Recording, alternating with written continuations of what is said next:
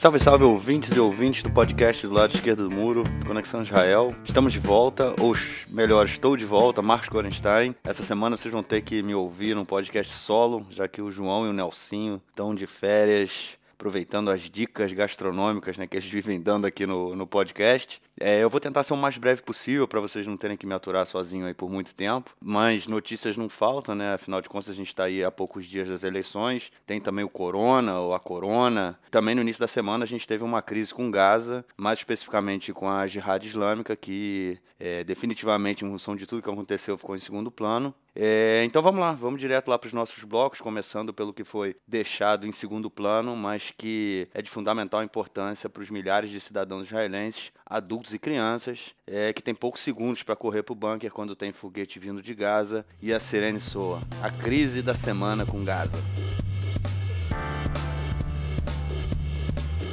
Bom, algo corriqueiro aqui em Israel. Essa semana a gente teve mais uma rodada com Gaza. Mais uma vez, não com o Hamas, mas com a Jihad Islâmica. Isso já tinha acontecido aí da última vez, quando Israel assassinou o líder da Jihad Islâmica em Gaza, né? O Hamas não se meteu. E dessa vez o que aconteceu foi que militantes da Jihad se aproximaram da, da cerca, né, na fronteira entre Israel e Gaza para colocar explosivos e foram atacados pelo exército, né? E um deles foi, foi, foi morto e o corpo foi deixado para trás. Os outros fugiram, não tiveram tempo de pegar o, o, corpo e um trator do exército entrou em Gaza, né? Cerca de 90 metros ali depois da fronteira, justamente para recolher o corpo desse palestino. É, houve uma complicação na hora de, de levantar o corpo. Outros militantes palestinos vieram para atacar o trator também e quando o soldado enfim conseguiu levantar o corpo, ele levantou o corpo com, com a ponta da pá do trator, é pela camisa do, da pessoa, e parece que ele foi enforcado, né? Ficou uma cena assim, foi filmado, o, a, o trator levantando o corpo e como se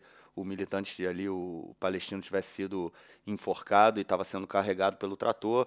Isso foi filmado, foi viralizou nas redes, todo mundo viu isso e obviamente não ficou barato, né? A partir de domingo à noite, isso aconteceu no domingo de manhã, por cerca de dois dias, mais de 100 foguetes é, vindos de Gaza, tirados pela Jihad Islâmica, é, caíram aqui em Israel. Israel revidou, obviamente, atacou pontos da Jihad em Gaza e na Síria. Inclusive, na Síria matou um membro do Hezbollah, que estava ali no local, né? É, mas o mais interessante aí disso tudo que aconteceu foi que, mais uma vez, o Hamas não se meteu na, nessa discussão, né? Como aconteceu, como eu falei, quando Israel matou o líder da, da Jihad. É, foram alguns dias, naquela época, né, foram alguns dias de troca de fogo entre o exército né, e, e, postos do Jihad, mas o, o Hamas não se meteu. E o que acontece é assim, que essa essa questão toda é bem interessante, né? Porque a gente vê que o Hamas realmente tem se comprometido com Israel, né? E também com os 30 milhões de dólares que vem recebendo do Catar, né? É, todo mês, né? Que Israel autoriza a entrada desse dinheiro. O dinheiro entra em, em cash, né? Em nota. É, são distribu é distribuído, parte do dinheiro é distribuído é, para a população palestina. E desde então a gente vê também, desde que o primeiro, o, desde que o ministro da Segurança, né? O Naftali Bennett, ele assumiu como ministro da Defesa, né? Ministro da Defesa, não da Segurança. Ele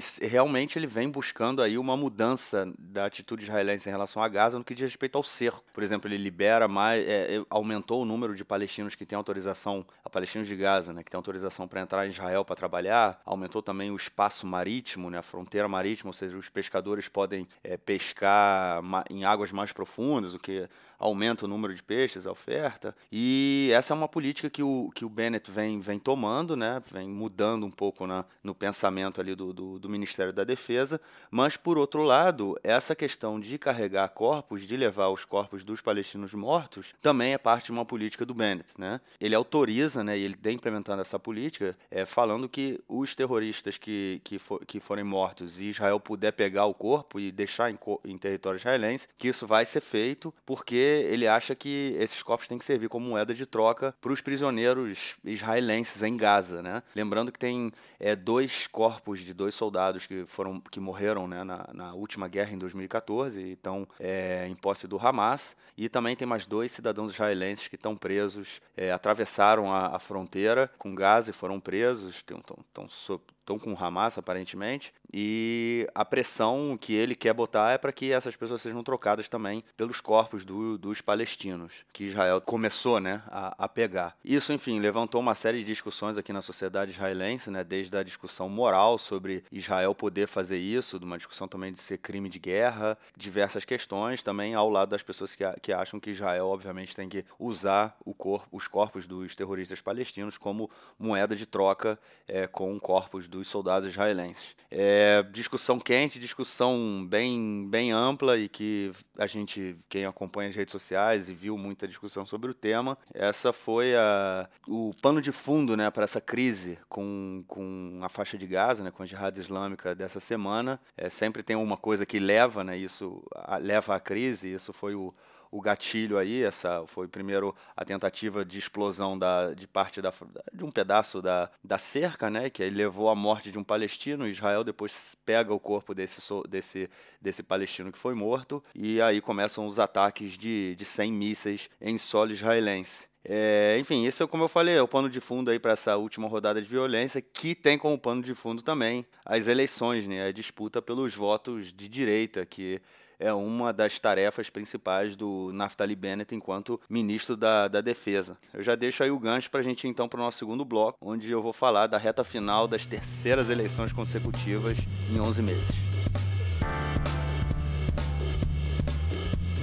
A última semana antes das eleições começou bem quente, né? Até agora a campanha estava bem calma, é, mas no domingo e na segunda-feira foram divulgadas pesquisas que mostravam que pela primeira vez em meses o Likud havia passado o azul e branco, né, o Likud com 34 cadeiras e o azul e branco com 33. É, os blocos permaneciam da mesma forma, 56, 57 cadeiras para cada lado, de acordo com a pesquisa, e o Lieberman se mantinha como divisor de águas, né, com, com sete cadeiras. É, eu não concordo muito com essa formação de bloco, não. Vou, é, desses formação dessa forma dos blocos, eu vou comento disso mais para frente. É, mas o que aconteceu é que a perda dos mandatos do Gantz, né, desse, dessa queda que ele teve de duas cadeiras, foi principalmente para o partido Avodá Gesher Meretz, né, que é um partido da esquerda sionista, que também deixa claro que vai apoiar o azul e branco é, nas próximas eleições, depois das eleições, né? E acho que isso é um reflexo dessa guinada direita que o azul e branco deu para conseguir os votos, né, do, principalmente eleitores do Likud, vamos dizer assim, ou até do Lieberman mesmo, é, principalmente depois da, da, da, publicação aí pelo Donald Trump do acordo do século, né? Eles apoiaram o acordo praticamente integralmente, o que gerou muita crítica dos partidos árabes, enfim. Deram essa guinada à direita, perderam eleitores para a esquerda, e aí fez com que eles dessem agora uma tentativa de guinada à esquerda, pelo menos atacando o partido Avodá, é, para tentar trazer de volta esses votos e ser o maior partido é, depois das eleições. Né? É, imp é, importante lembrar também né, que na, a gente falou disso no último episódio. Foi aprovada na semana passada uma investigação criminal uma, contra uma empresa chamada Quinta Dimensão, que ela faliu, ela não existe mais, mas o Gantz era sócio. Né? Parece que houve uma irregularidade no contrato com a polícia, nenhum contrato com a polícia. Né? É, o Gantz não é suspeito, é, mas isso aí com certeza teve alguma repercussão dentro do, dos eleitores do, do azul e branco e ajudou né, na, na queda do, do partido nas pesquisas.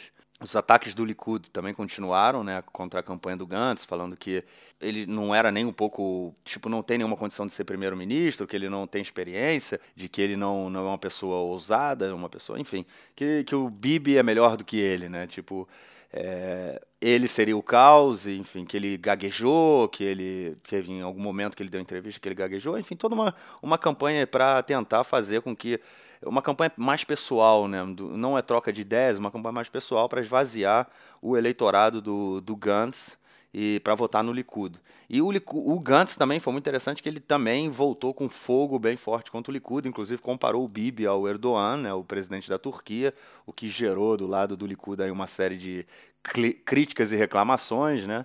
É, mas ele fala que o Gantz fala que a, a, a direção que o Bibi vem vai tá levando Israel e vai levar Israel caso seja eleito é uma direção muito próxima da Turquia.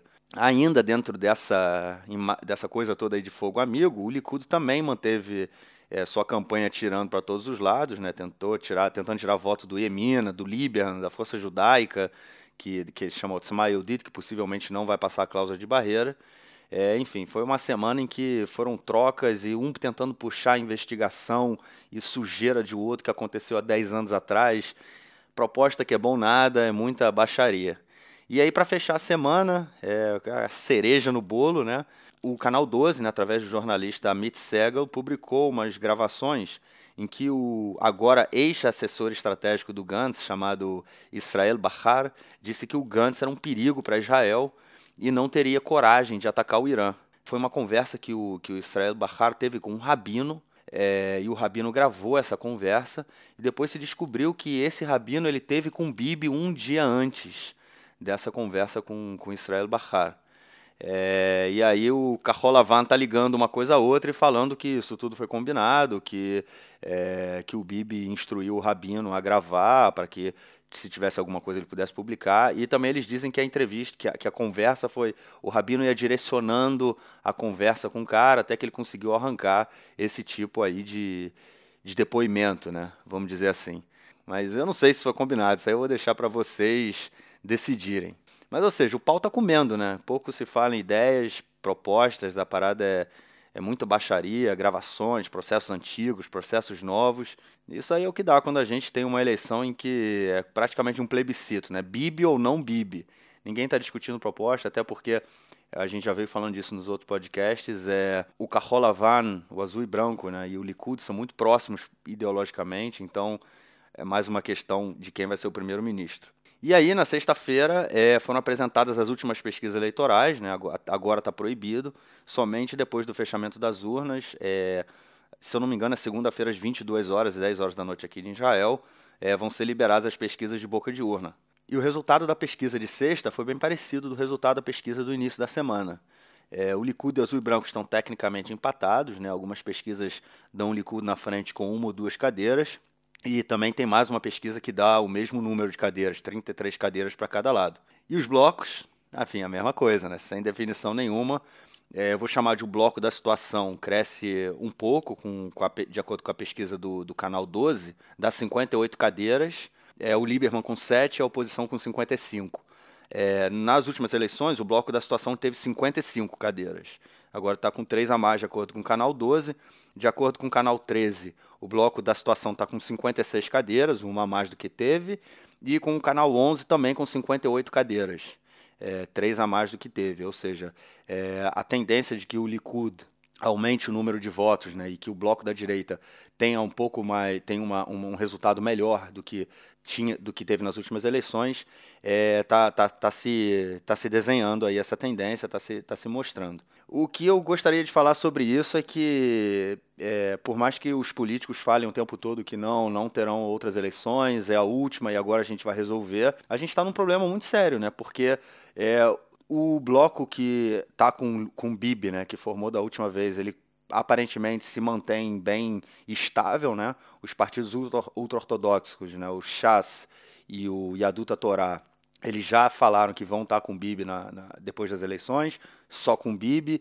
O Yemina, né, o partido Naftali Bennett, que é o ministro da Segurança, ele também disse que vai estar com o Bibi. É, e isso já forma o bloco, né? Já forma o bloco que eles tiveram na última eleição. E a gente tem o azul e branco falando que não faz, não faz governo com os ortodoxos e também não faz governo com, com os partidos da lista unificada, né, de eleitorado majoritariamente árabe. Tem o Lieberman que fala que não faz também com a lista unificada, que não faz com os ortodoxos. E tem os ortodoxos que falam que não, fazem, não faz com Lieberman, que também não faz com Lapid, que é do azul e branco. O que a gente tem é que ninguém quer fazer governo com ninguém. É, e o sentimento que eu tenho pelo menos é que assim, continuam to todo mundo continua subindo na árvore, né? É, e depois fica mais fácil, mais difícil de descer. É, Para que esses partidos eles resolvam voltar atrás da sua decisão, é, de tudo que eles vêm construindo ao longo desse ano, né, de todas essas, esses anti que eles vêm construindo ao longo desses anos, vai ser muito mais difícil, né?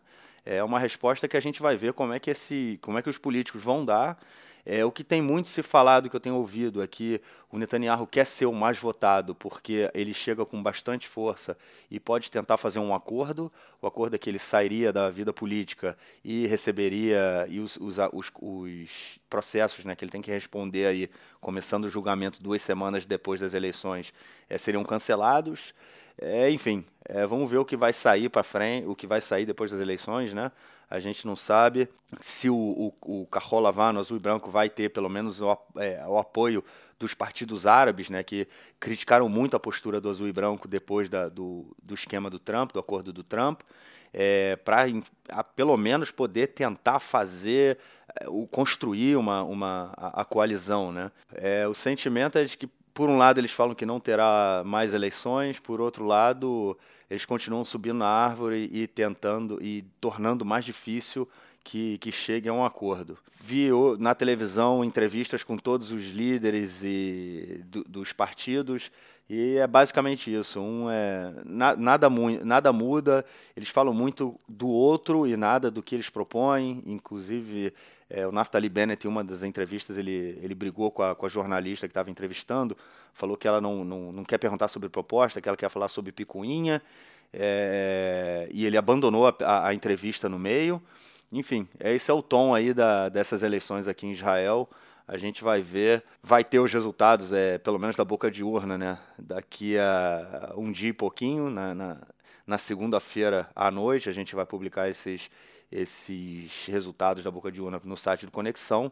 E a gente volta na, na semana que vem já com algumas informações sobre o tema, né? principalmente o resultado, é mais, possivelmente na, quando a gente gravar o próximo podcast, a gente já vai ter o resultado mais é, correto, né, o resultado das eleições. Eu tinha falado lá no início que eu não concordava com essa questão da formação dos blocos, e é justamente por conta de todos esse, esses é, anti né, que foram construídos. É, eu não acho que hoje o Lieberman seja mais um divisor de águas, porque ele, não, ele fala que não senta no governo com Netanyahu ele sentaria num governo de união com o Likud sem o Netanyahu, mais o Carrolavano, azul e branco. Foi isso que ele tentou da outra vez não conseguiu. Os, os partidos da lista unificada, de maioria árabe, eles estão cortados de qualquer possibilidade de fazer governo. Ninguém quer, todo mundo fala que não vai fazer governo com eles, né? É, tanto o azul e branco quanto o, o Likud e os partidos menores também, né? O tanto dos dois blocos. O único que não fala muito a respeito é o avô da Gesher Meretz, é, mas os outros falam que não querem, que é perigoso fazer um, uma coalizão com os partidos árabes e,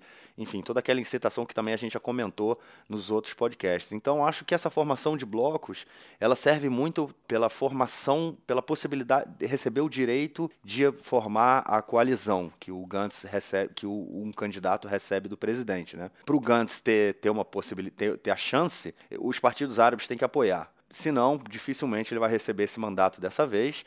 E a gente não, enfim, esse, esse bloco ele não se constrói mais, né? De o Gantz ele precisa para formar um governo que muita gente saia do, do bloco Netanyahu, né? É mais do que um partido. Ou o Likud racha, ou seja, o Netanyahu sai e o Likud faz, ou pelo menos dois partidos do bloco Netanyahu saiam para que ele para que ele tenha a maioria. Isso aí sem contar com o apoio externo da lista unificada, que eles dizem que não vão fazer de jeito nenhum. Então essa formação de blocos aí entre direita e esquerda, ela é muito a cada dia que passa aqui, a gente vê que ela é muito frágil, ela não se constrói, porque o que os políticos têm falado mostra que essa divisão ela, ela é muito artificial, que ela não tem como se desenhar. É mais uma questão de oposição e situação. É, a oposição hoje tem maioria, porém é, o Lieberman diz que não é nem oposição nem situação. É, eu não acho que hoje ele tenha mais esse papel aí de, de ser o, o, intermediador, até porque ele vem caindo. Teve uma pesquisa que, na, a última pesquisa que deu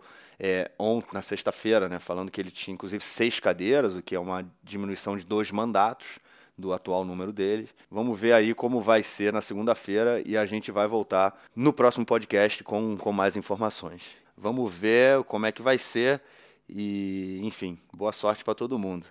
E aí, entrando aí nesse clima de possíveis quartas eleições, vamos então para o nosso terceiro bloco, onde eu falei, falarei rapidamente da situação da corona é, em Israel.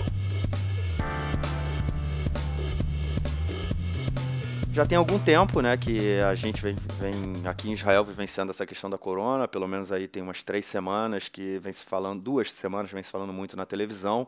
Há dez, de acordo, uns dez dias, né, ou até um pouquinho mais, a gente já vem vendo algumas medidas bem drásticas sendo tomadas é, para que para evitar né, que o vírus se espalhe aqui em Israel.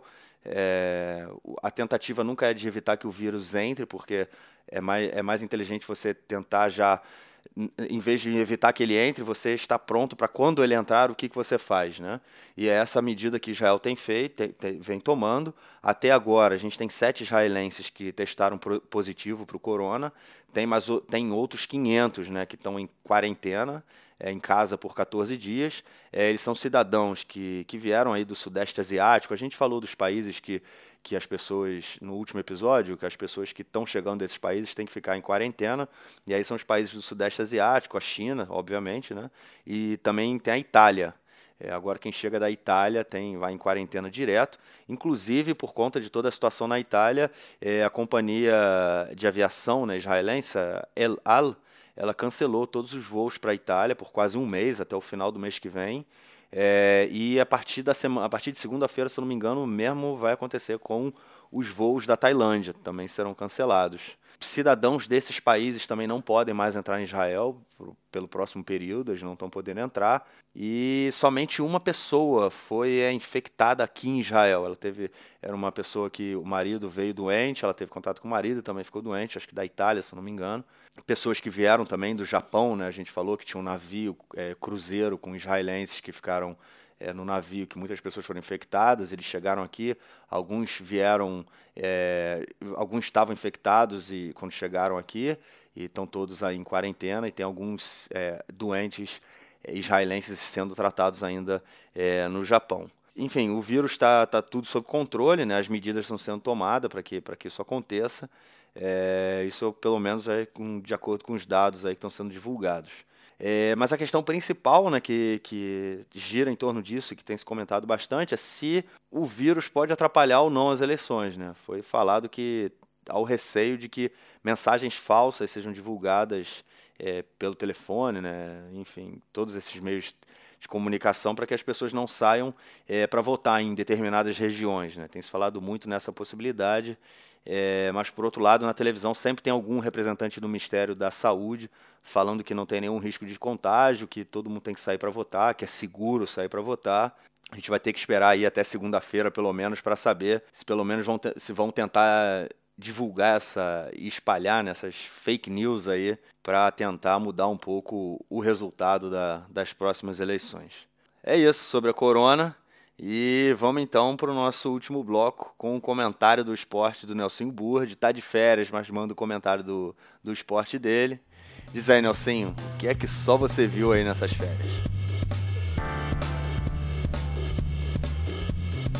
Meu caro Gorenstein, amigos do Conexão Israel, do lado esquerdo do muro, Mandar uma saudação também ao João, que está saindo de férias, desbravando as belezas do Cone Sul da América do Sul, desbravando a irmandade que existe nos países que pertencem ao Mercosul. No esporte israelense, nós temos uma predominância atual do Maccabi Tel Aviv, tanto no futebol masculino quanto no basquete masculino. Nas duas modalidades, nas duas categorias, o Maccabi Tel Aviv lidera tanto no basquete masculino quanto no futebol masculino. Predominância esta que pode se confirmar nos finais dos campeonatos. Por exemplo, no futebol, na última rodada, no clássico local contra o Apoel Tel Aviv, o Maccabi venceu por 3 a 0, realmente um placar significativo, um placar importante. No basquete, o Maccabi Tel Aviv tem mantido na Liga Nacional